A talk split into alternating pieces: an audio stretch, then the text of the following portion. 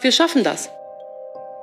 Wir haben keine große Migrationskrise. Wir sind ganz weit davon entfernt, irgendetwas geschafft zu haben. Wir haben auch keine Möglichkeiten, illegale Einreisen zu verhindern. Ja, wir müssen zur Kenntnis nehmen, dass es Pull-Faktoren gibt. Es konzentriert sich alles wieder auf Deutschland. Wenn das so weitergeht wie in den letzten Monaten, dann sind wir sicherlich gerade um die Jahreswende herum am Ende unseres Lateins.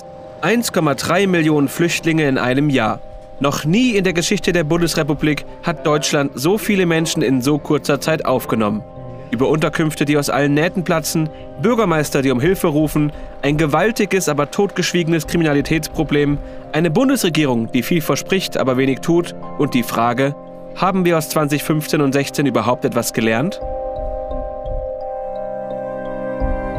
5.57 Uhr, Prag.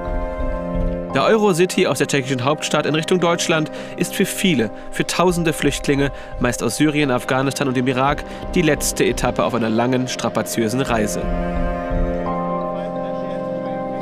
Jamal, wir haben den Namen geändert, ist seit drei Monaten auf der Flucht.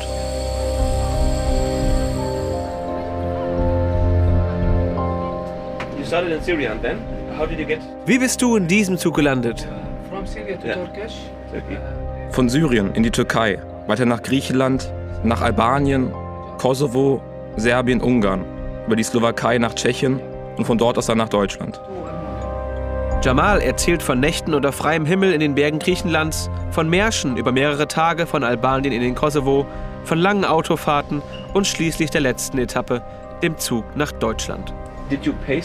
Hast du wen bezahlt, um über die türkische Grenze zu kommen? Yes. Natürlich.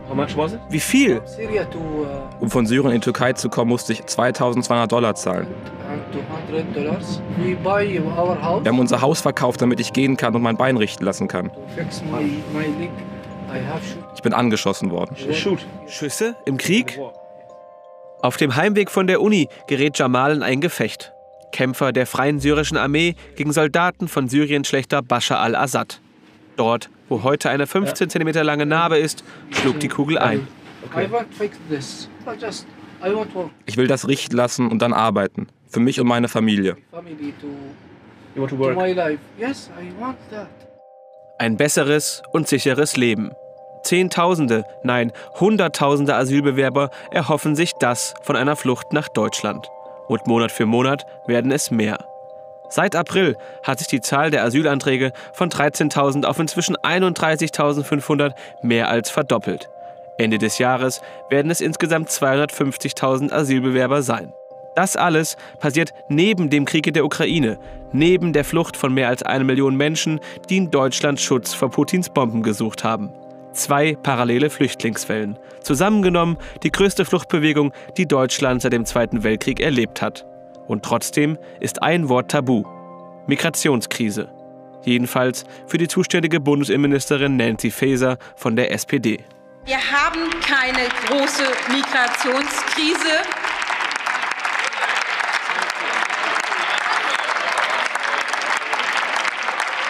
Sie sehen schon, von wem Sie den meisten Beifall dafür bekommen, weil Sie machen nichts anderes mit dieser Bemerkung, als die Gesellschaft zu spalten und die AfD zu stärken. Nichts anderes machen Sie hier, nichts anderes.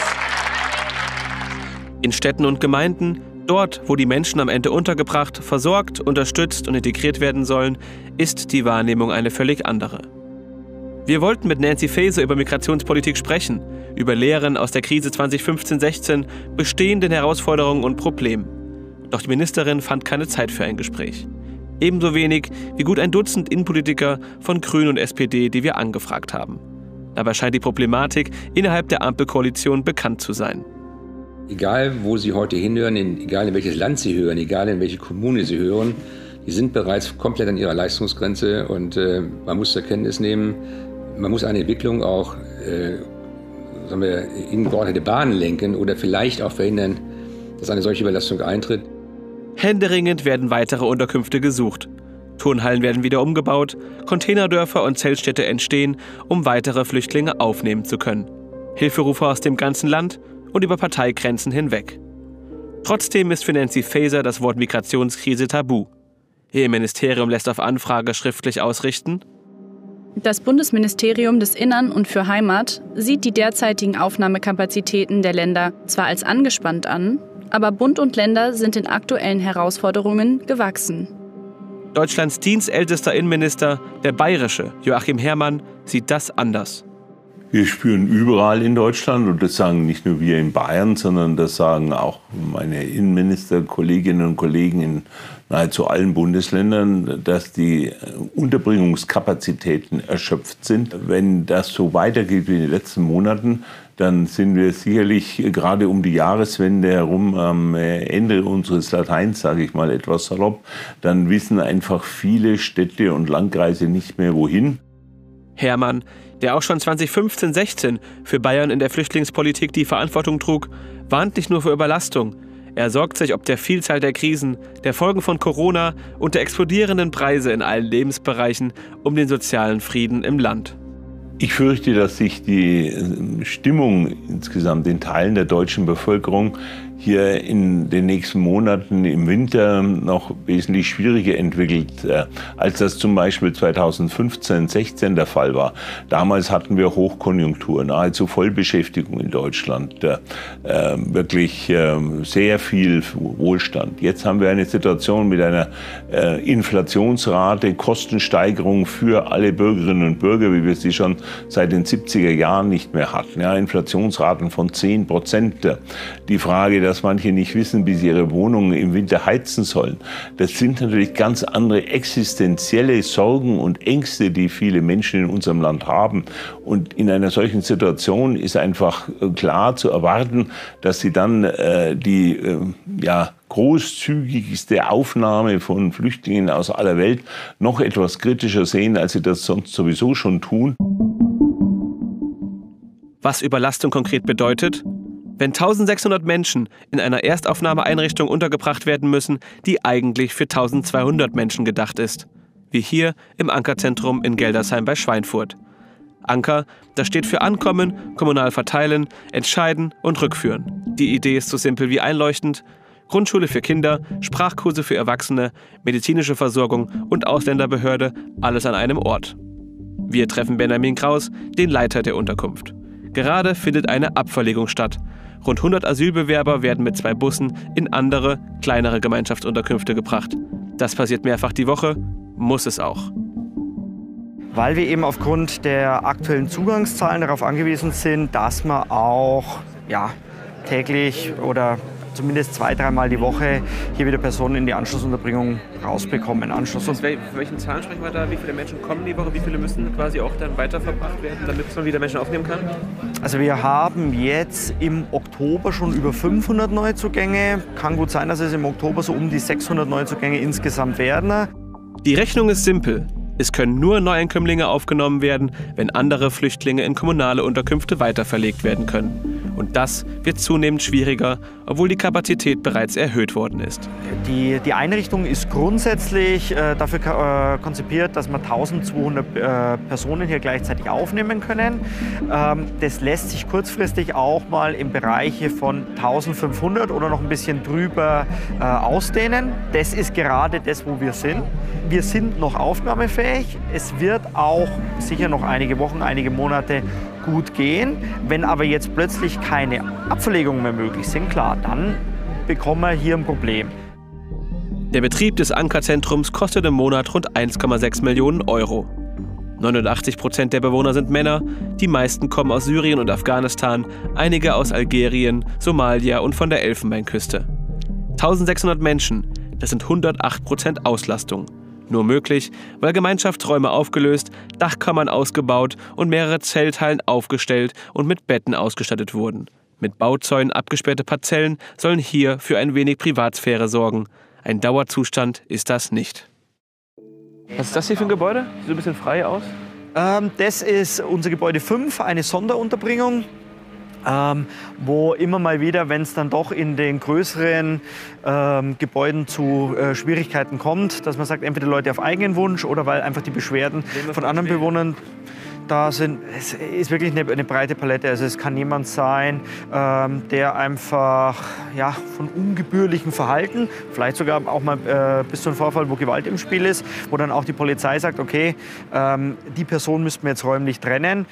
Natürlich, sagt Kraus, komme es auch im Ankerzentrum wie im Rest der Welt zum Missbrauch von Drogen und anderen Straftaten. Doch es ist auffällig viel Polizei zwischen den länglichen Gebäuden der ehemaligen Kaserne unterwegs. Der Grund ist klar. Wenige Tage vor unserem Besuch hat es eine Massenschlägerei gegeben, bei der 30 Flüchtlinge aus Algerien und Afghanistan mit Schlag- und Stichwaffen aufeinander losgegangen sind. Zwölf Personen wurden verletzt, neun Flüchtlinge sitzen inzwischen in U-Haft. Das Ankerzentrum in Geldersheim ist kein Einzelfall. Deutschlandweit platzen Erstaufnahmezentren aus allen Nähten, weil Monat für Monat mehr Menschen aufgenommen werden müssen. Selbes Bild im thüringischen Suhl. In der massiv überbelegten Unterkunft herrschen chaotische Zustände. Es kommt zu Gewaltausbrüchen, die Polizei muss einschreiten. Das berichtet nicht irgendwer, das berichtet Bürgermeister André Knapp. Die Situation ähm, ja, eskaliert in den letzten Wochen häufig. Wir haben eine Überbelegung zwischen 1400 und 1500 Personen. Wir haben durch die Überbelegung in der Einrichtung erhebliche Schwierigkeiten im Zwischenmenschlichen. Das muss man sich vorstellen, als wenn man in einem Karnickelstall eingesperrt, muss ich so sagen. Die Logistik in der Einrichtung ist kaum zu organisieren und die Leute stehen teilweise anderthalb Stunden für eine Essensausgabe an. Das führt natürlich zu Frustration. Knapp ist nicht allein. In Thüringen haben sich die Oberbürgermeister der fünf größten Städte zusammengetan. Andreas Bausewein, Rathauschef in der Landeshauptstadt Erfurt, zählt stellvertretend die Probleme auf. Gemeinschaftsunterkünfte sind voll, Notunterkünfte sind auch voll. Wir haben aktuell in Erfurt fünf Schulen belegt. Das ist auch ein Zustand, den wir auf Dauer nicht aufrechterhalten können. Wir, wir haben einfach keine Möglichkeiten mehr, weitere aufzunehmen. Es ist der Hilferuf eines Bürgermeisters, der Menschen in Not, die vor Krieg und Vertreibung fliehen wollen, gerne helfen möchte, aber nicht mehr weiß wie. Und dafür auch noch beschimpft wird. Wenn dann drinnen steht, dass die Amtsträgerinnen und Amtsträger, die jetzt einen Aufnahmestopp verhangen haben, jetzt gewissermaßen die geistlichen Vorbereiter dafür sind, dass irgendwann Asylwerberheime brennen, dann frage ich mich, was man geraucht haben muss, um, um sowas von sich zu geben. Es ist ein Ausdruck von Inkompetenz, von Abgehobenheit, von völliger Weltfremdheit.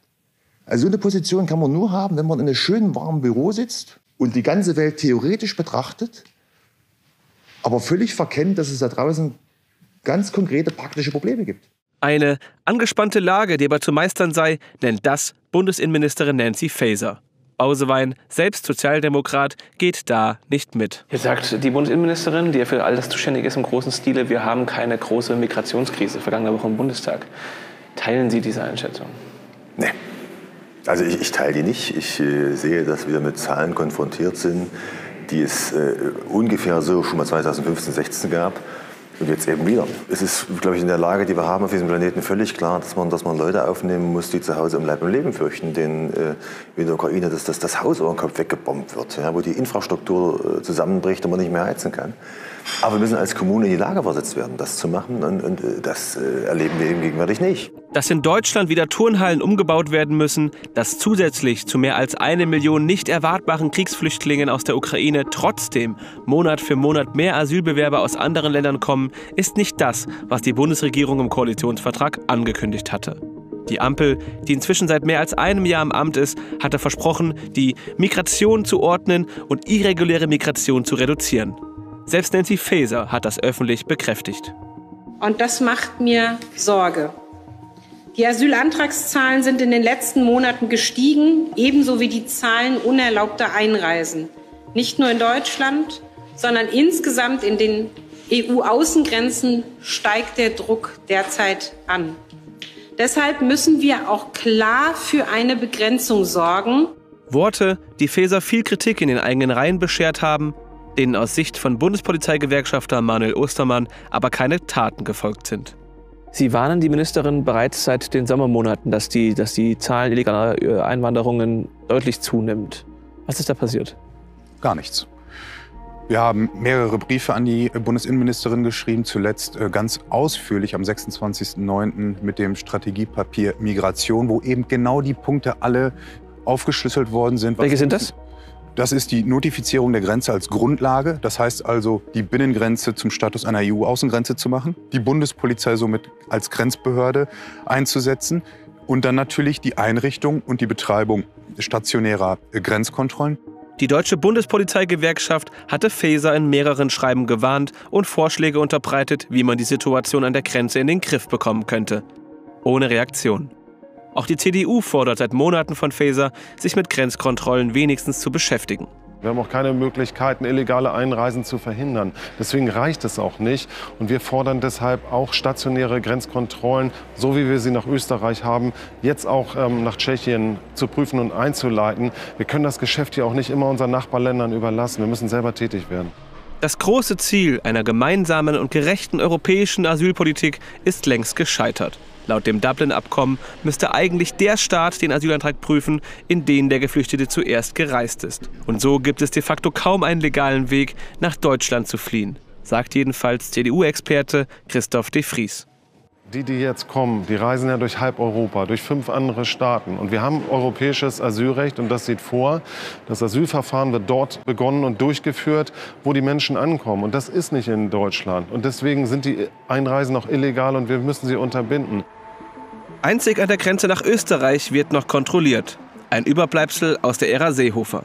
Im Rest der Republik macht die Bundespolizei nur eine Schleierfahndung im Grenzgebiet. Und trotzdem haben die Beamten dieses Jahr schon mehr als 85.000 diese unerlaubten Einreisen ermittelt. 50 Prozent mehr als 2021.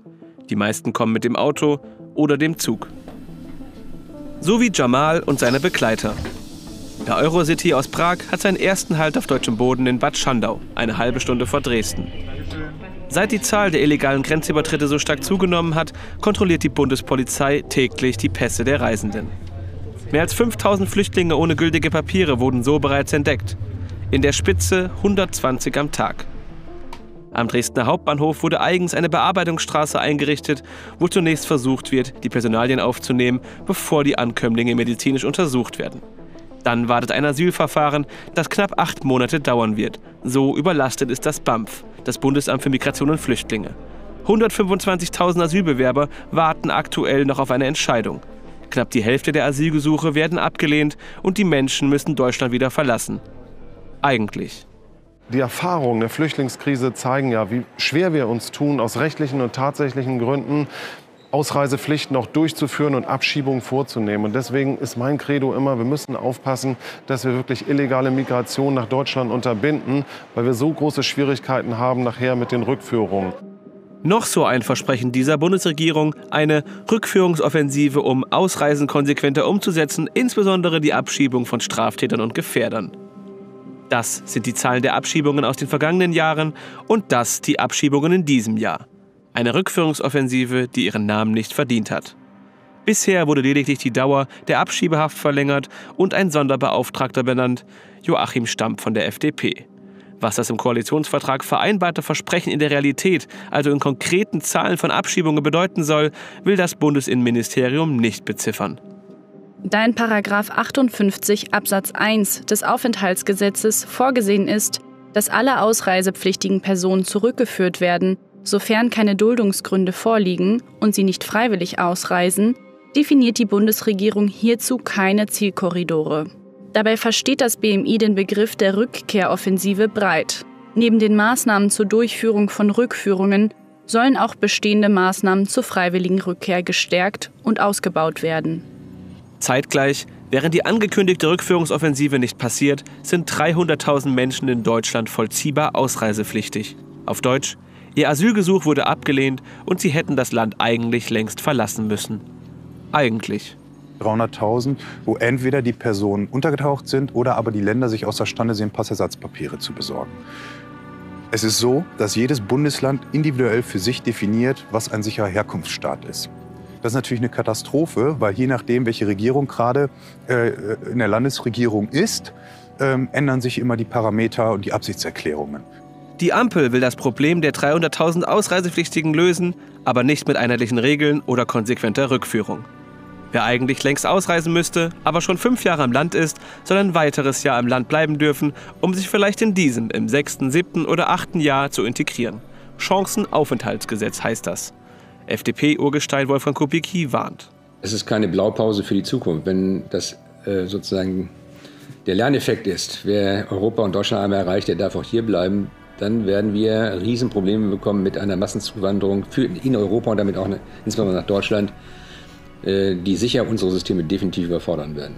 Hier brauchen wir Regeln, die verhindern, dass wir tatsächlich zu einem Land werden, bei dem es nur darum geht, äh, weil wir herausragend gute Sozialleistungen haben, hier anzukommen und hier leben zu wollen.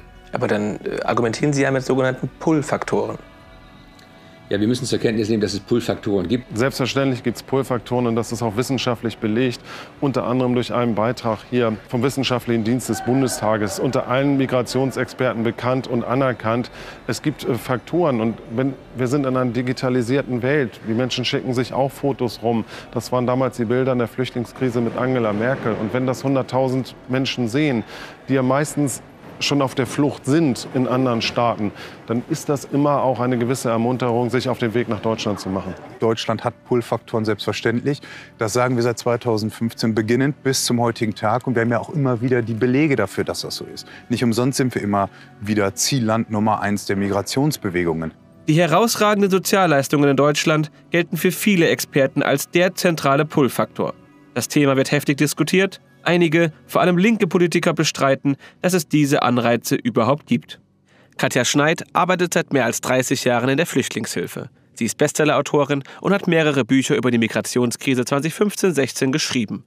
Sie sagt, sie glaubt nicht, dass es Pull-Faktoren gibt, sie weiß es aus zahllosen Gesprächen mit Flüchtlingen diese ganzen Schlepper, die damals ja dafür gesorgt haben, dass diese Menschen auch so ja, in so einer großen Menge überhaupt auch kommen konnten, die haben denen ja die deutschen Sachen erzählt. Also ich kann Ihnen sagen, Herr Böhm, die häufigste Frage, die mir gestellt wurde von frisch angekommenen Flüchtlingen war, wann bekomme ich mein Haus?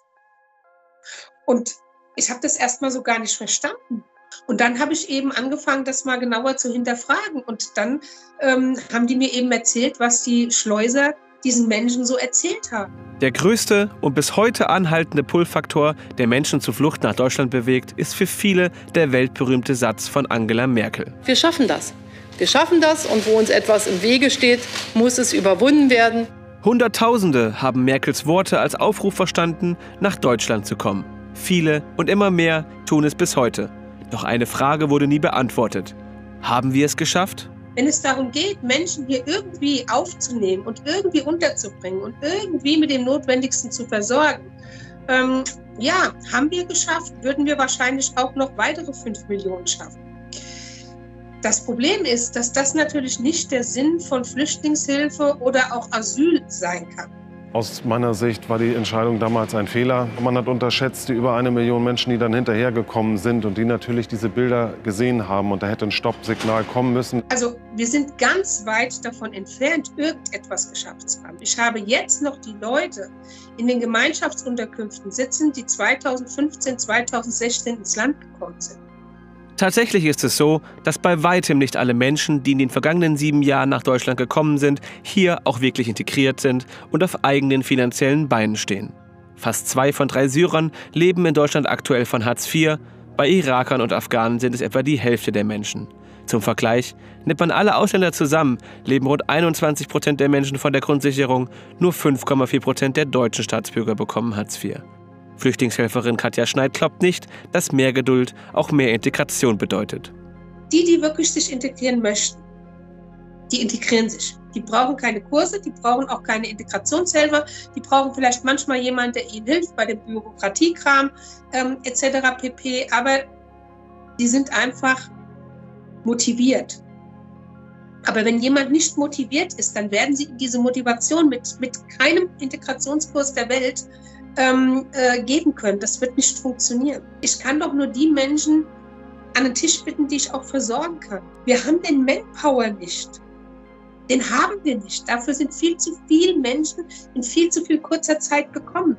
Was Katja Schneid in ihrer täglichen Arbeit mit Flüchtlingen ganz praktisch erlebt, sieht Bayerns Innenminister Hermann ähnlich je mehr gleichzeitig neu kommen, desto schwieriger ist es. Das fängt schon bei den Kindern in den Schulen an, setzt sich am Arbeitsmarkt fort und, und, und. Desto schwieriger ist es, da wirklich eine erfolgreiche, gute, zielgerichtete Integration zu erreichen. da sieht man, wo wir auch an Grenzen der Integration stoßen, dass wir nach wie vor bei Menschen, die in den letzten Jahren äh, neu in unser Land gekommen sind, äh, viele eben aus anderen kulturellen Bereichen kommen, da manche äh, gewalttätiger sind. Das gilt zweifellos nicht für die große Mehrheit der Ausländerinnen und Ausländer in unserem Land. Aber es ist auf jeden Fall da eine deutlich höhere Kriminalitätsrate festzustellen als bei den Einheimischen bei uns. Und darüber muss geredet werden. Reden wir darüber. Über eine bittere Wahrheit, die in Deutschland kaum thematisiert wird. Zuwanderer, also Menschen, die nach Deutschland geflohen sind, hier Asyl bekommen haben oder geduldet sind, sind bei Straftaten stark überrepräsentiert. Und zwar besonders bei schweren Straftaten, etwa gegen das Leben, die sexuelle Selbstbestimmtheit oder bei Raub. Das heißt konkret, die deutliche überwiegende Mehrheit der Zuwanderer sind friedliche Menschen, die sich an Gesetze halten. Der Anteil der Straftäter ist aber um ein Vielfaches höher als in anderen Bevölkerungsgruppen. In Zahlen von einer Million Deutschen sind 20,5 Tatverdächtige bei Straftaten gegen das Leben.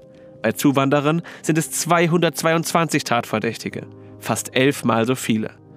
Bei Straftaten gegen die sexuelle Selbstbestimmtheit liegt der Faktor knapp bei 8, für Raub bei 9,3. Für Bundesinnenministerin Nancy Faeser hängen schwere Straftaten von Asylbewerbern und die deutsche Migrationspolitik trotzdem nicht zusammen. Ein Zusammenhang schrecklicher Einzeltaten mit der Migrationspolitik existiert nicht. Heißt es aus dem Bundesinnenministerium. Zudem weist die Pressestelle darauf hin, dass ein seriöser Vergleich von deutschen Tatverdächtigen und tatverdächtigen Zuwanderern nicht möglich ist. Für verlässliche Aussagen über die Kriminalitätsbelastung müsste man zudem die Anteilswerte differenziert nach Alter und Geschlecht mit denen in der deutschen Wohnbevölkerung vergleichen, wofür aber die nötigen Daten fehlen. Eine Erklärung, an die man sich während der Corona-Krise beinahe schon gewöhnt hat. Keine Daten. Denn wo keine Daten vorhanden sind, kann auch kein Problem erkannt und benannt, geschweige denn gelöst werden. Klar ist, die Gruppe der Zuwanderer setzt sich anders zusammen als die der deutschen Staatsbürger. Sie ist vor allem jünger und viel männlicher. Zwei von drei Asylbewerbern sind Männer, mehr als die Hälfte zwischen 18 und 40 Jahre alt. Das ändert aber nichts an der Tatsache, dass von einer kleinen Bevölkerungsgruppe, rund 1,9 Millionen Menschen laut dem Statistischen Bundesamt, ein verhältnismäßig großer Teil der Straftaten, vor allem der schweren Straftaten, ausgeht. Hermann fordert, dass diese Realitäten diskutiert werden. Das ist ein Integrationsthema. Und da kann man nicht einfach drüber hinweggehen und sagen, ja, das ist äh, alles in Ordnung oder überhaupt keine Probleme. Nein, das sind schon welche. Und daran merkt man eben, man darf auch rein zahlenmäßig die Integrationsfähigkeit unserer Gesellschaft nicht überstrapazieren. Reale, an Daten ablesbare und für Millionen Bürger augenscheinliche Probleme, die in Verbindung mit Migration stehen. Bundesinnenministerin Nancy Faeser leugnet das. Für sie genügt die Verwendung des Begriffs Migrationskrise schon, um die Gesellschaft zu spalten und die AfD zu stärken. Sie erinnern sich. Bundestagsvizepräsident Wolfgang Kubicki warnt davor, dringend notwendige Debatten mit AfD-Zuschreibungen abzutun. Tabuisierung führt immer dazu, dass etwas wie Hefe im Teich nicht vor sich hin wächst, bis es irgendwann beim Soufflé explodiert. So ist das eben. Also Demokratie lebt von offener Kommunikation. Denn ich glaube, wenn wir darüber nicht offen sprechen, arbeiten wir eher der AfD in die Hände, als wenn wir das offen debattieren und auf die Problemlagen hinweisen und versuchen, das zu lösen.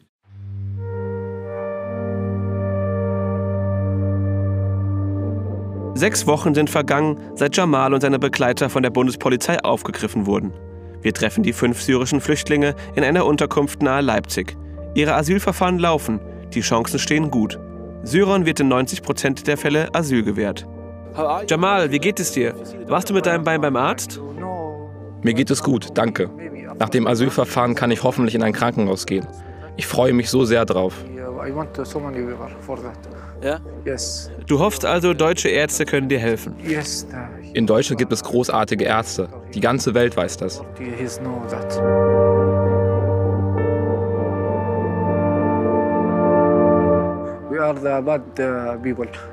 Wir sind keine schlechten Menschen. Wir sind gute Menschen. Ich habe in Syrien studiert, alle meine Freunde auch. Sind nach Deutschland gekommen, um in Sicherheit zu sein, weil es in unserem Land keine Sicherheit gibt. Wir wünschen uns ein neues, friedliches Leben.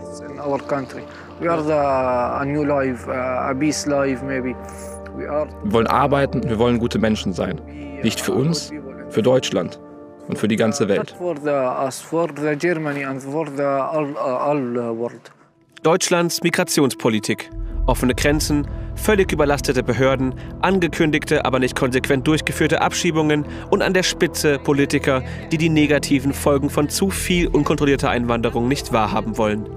Für Menschen, die vor Krieg und Vertreibung fliehen, wie die mehr als eine Million Flüchtlinge aus der Ukraine, herrscht in Deutschland eine hohe Akzeptanz und große zivile Hilfsbereitschaft, besonders wenn in der großen Mehrzahl Frauen und Kinder Schutz suchen.